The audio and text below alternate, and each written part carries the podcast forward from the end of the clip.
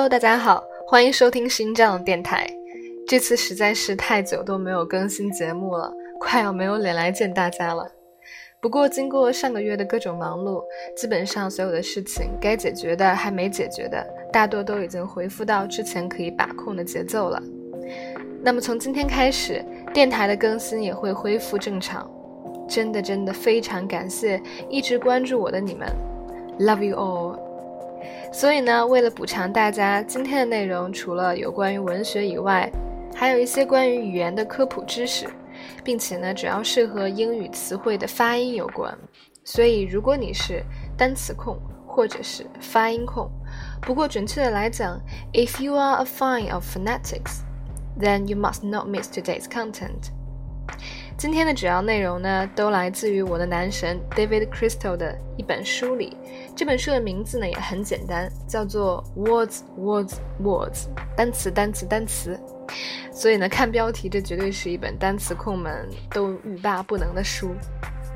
今天我们要讲的内容呢，是这本书的第二十二章 Word Melodies，嗯，主要是关于。这一章的前半部分内容，在这一章里呢，David 主要谈论的就是词汇的音韵美，以及哪些英语单词都是大家所公认的觉得很美的呢？下面我们就来一起看一下吧。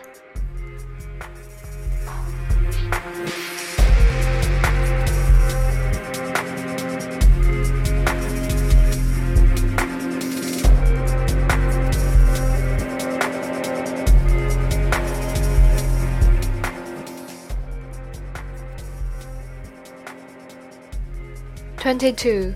Word Melodies. In 2004, the British Council carried out a survey to celebrate their 70th anniversary.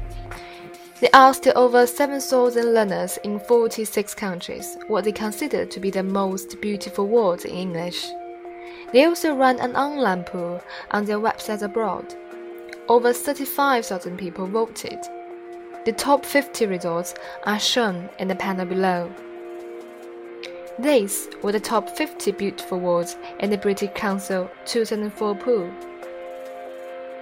Mother, passion, smell, love, eternity, fantastic, destiny, freedom, liberty, tranquility, peace, blossom, sunshine sweetheart, gorgeous, cherish, enthusiasm, hope, grace, rainbow, blue, sunflower, twinkle, serendipity, bliss, lullaby, sophisticated, renaissance, cute cozy, butterfly, galaxy, hilarious, moment, extravaganza, aqua, sentiment, cosmopolitan, bubble, pumpkin, banana, lollipop, if, bumblebee, giggle, paradox delicacy, peekaboo, umbrella, kangaroo.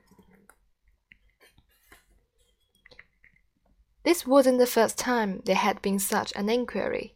In the 1970s, Terry Wogan got listeners to send in their words to his Radio 2 morning program, and the Sunday Times held a similar competition in 1980. This was its top 10. Melody, Velvet, and these two are tied for first place. Gossamer, Crystal, and these two are tied for third place. Autumn, Peace, Tranquil. Twilight, Murmur, Caress, Mellifluous, Whisper, and these two are tied for tenth place and the list continued with such words as lace, lullaby, mellow, harmony, and eiderdown. I do not know whether to be pleased or miffed at the result of the surplus time. Several wordsmiths in the US have also provided lists. This was lexicographer Wilfred J. Funk's top 10. Dawn, hush, lullaby, murmuring, tranquil, mist, luminous, charm, golden, melody. And this was a top 10 from Wordsmith author Willard R. Espy. Gonorrhea, Gossamer, Lullaby, Mandarin, Mellifluous, Murmuring, Onomatopoeia, Shenandoah, Summer Afternoon, Wisteria. Gonorrhea will have caught your attention. Surveys of this kind tend to mix up two kinds of criterion words that have beautiful sounds and words that have beautiful meanings. The people who voted for mother in the British Council survey were almost decently thinking of a beautiful meaning, as were those who voted for such words as freedom, liberty, and hope. Espy, by contrast, was thinking chiefly of the sound and ignoring any nasty connotations. Many of the words in the Sunday Times results similarly seem to be there for their sounds and know their meaning. The interesting question is what makes a word sound attractive? Which English sounds most appeal to listeners? An analysis of the most popular words does show some patterns, though there will certainly be differences between those who speak English as a native language and those who have learned it as a foreign language. It would seem that a word which has the following characteristics is likely to be perceived as beautiful. It contains at least one L sound. It could be la, as in the word twilight, or it could be or, as in the word crystal. It contains a nasal sound, especially ma. It contains other continuant sounds, such as ra and sa. It contains two or three syllables. The consonants vary from syllable to syllable, as in melody. The vowel sounds vary from syllable to syllable, as also same in melody. Let us turn these trends into some real examples. Melody is worth setting because it satisfies all the trends, as does mellifluous and luminous. Lullaby is close too, and is a word that turns up on everyone's lists. As a tests we can carry out to see if these trends are valid, here are some possibilities. Imagine you had to write a love story using romantic names of London Underground stations. It is likely that it would include Pimlico and Colindale, and exclude Goodge Street and Wapping. This says nothing about the romantic status of the places themselves, of course. I imagine it is just as possible to have a passionate assignation in Wapping as in Pimlico, but phonetically, they are worlds apart. These trends also explain many names of aliens in science fiction stories. Friendly aliens are more likely to have such names as Osnomians and Alarians whereas unfriendly aliens are more likely to be called Grottarks or Borgs. And unfriendly entities are more likely to have names which use the sounds that don't appear in the beautiful words list.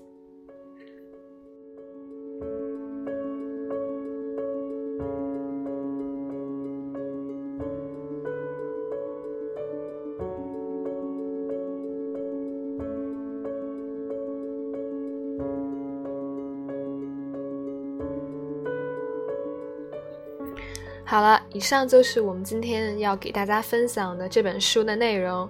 接下来呢，我想着重的跟大家介绍一下这五十个最美丽的单词。因为在这五十个单词里面呢，我发现有很多嗯长音节的单词。就像 David 所说的，一般来讲，我们觉得音韵很美的单词，大多都是三个音节的。而这三个音节的很多词呢，已经能够算得上是比较 complex 的 word。嗯，所以呢，我们下面呢会来着重的讲一下这五十个单词。OK，我们就从排行第二十四位的这个 serendipity 开始讲起。serendipity，s e r e n d i p i t y，它的意思呢是指某种机缘凑巧。和它意思相近的英文单词呢，我们可以说 luck。那么 serendipity 呢是一个名词，嗯，通常我们会拿它用来讲某件事，我们通过幸运或某种特别幸运的凑巧把它办成了，就可以说 Wow, it is the result of serendipity。接下来这个词呢是 lullaby，那么光听音乐我们呢就会觉得这个词确实很美，说不上来就觉得很朗朗上口，比较有音韵感。Lullaby，我们都知道它的中文意思是摇篮曲。那同样，这个词它的发音跟它的意思一样，都给人一种比较优美动听的感觉。OK，接下来排行第二十八位的这个单词呢是 Renaissance，R E N A I S S A N C E，The Renaissance。就是我们所说的文艺复兴。那它的英文解释呢，是指在欧洲，尤其是在意大利，发生在十四、十五、十六世纪时期，人们所表现出对于艺术、文学、科技以及学习知识方面一种重新的热爱和兴趣。所以呢，在英文当中呢，我们通常会把这段时期就叫做 The Renaissance。OK，接下来这个单词呢叫做 hilarious，H I L A R I O U S，它的意思呢其实就是指某件事情 very very funny，特别特别特别的搞笑。记住，它一定要是很大程度上 extremely funny and makes you laugh a lot。所以当这个是特别好玩的时候，你可以把它形容成 hilarious。OK，接下来排在第三十五位的这个单词叫 extravaganza，E X T R A V A G A N Z A。词的意思呢，主要它是指耗费金钱比较多、价格比较昂贵、嗯，成本比较高昂的那种表演啊，或者是公共演出。比如我们就可以说，London Festival Firework is a very magnificent extravaganza。接下来呢，排在它之后的这个单词，读作 aqua。那么基本上这个单词呢，只要你在国外买过化妆品，或者是你有注意到化妆品后面的调那个成分，我怎么差点说成调料？那个成分第一开始呢，基本上都是 aqua，aqua 也就是水的意思。但这个只是 aqua 作为名词的意思，它作为形容词呢，其实是一个 short word，short for aquamarine。而 aquamarine 呢，指的是浅蓝色的这样一种颜色，所以我们就知道它作为形容词呢，还有浅蓝色的意思。接下来是 bumblebee，b u m b l e b e e，它指的是。很大，然后又毛茸茸的那种蜜蜂。Well, if you really like to know what it look like, I think you can find it somewhere online. But I really wish I didn't. 嗯，好，然后接下来还有一个单词叫做 peekaboo。peekaboo 这个单词很有意思，它的拼法是 p e e k a b o o。嗯，peekaboo 呢，也就是我们通常会和小孩子玩的那种躲猫猫的游戏。这个单词也是我第一次见。 So, according to Collins Dictionary, peekaboo is a game you play with babies in which you cover your face with your hands or head behind something, and then suddenly show your face, saying peekaboo. 所以就是那种，嗯，我们先把脸遮起来，然后跟孩子逗着玩，啊，然后突然又把手拿开，然后对他们讲 peekaboo 这样子。所以说，看来逗小孩玩是全球人民的一个天性。 All right，留给我们的时间也不怎么多了。结束之前呢，我想带大家再回顾一遍刚才 David 总结出来的几条这些 beautiful words 所包含的共同特点。首先呢。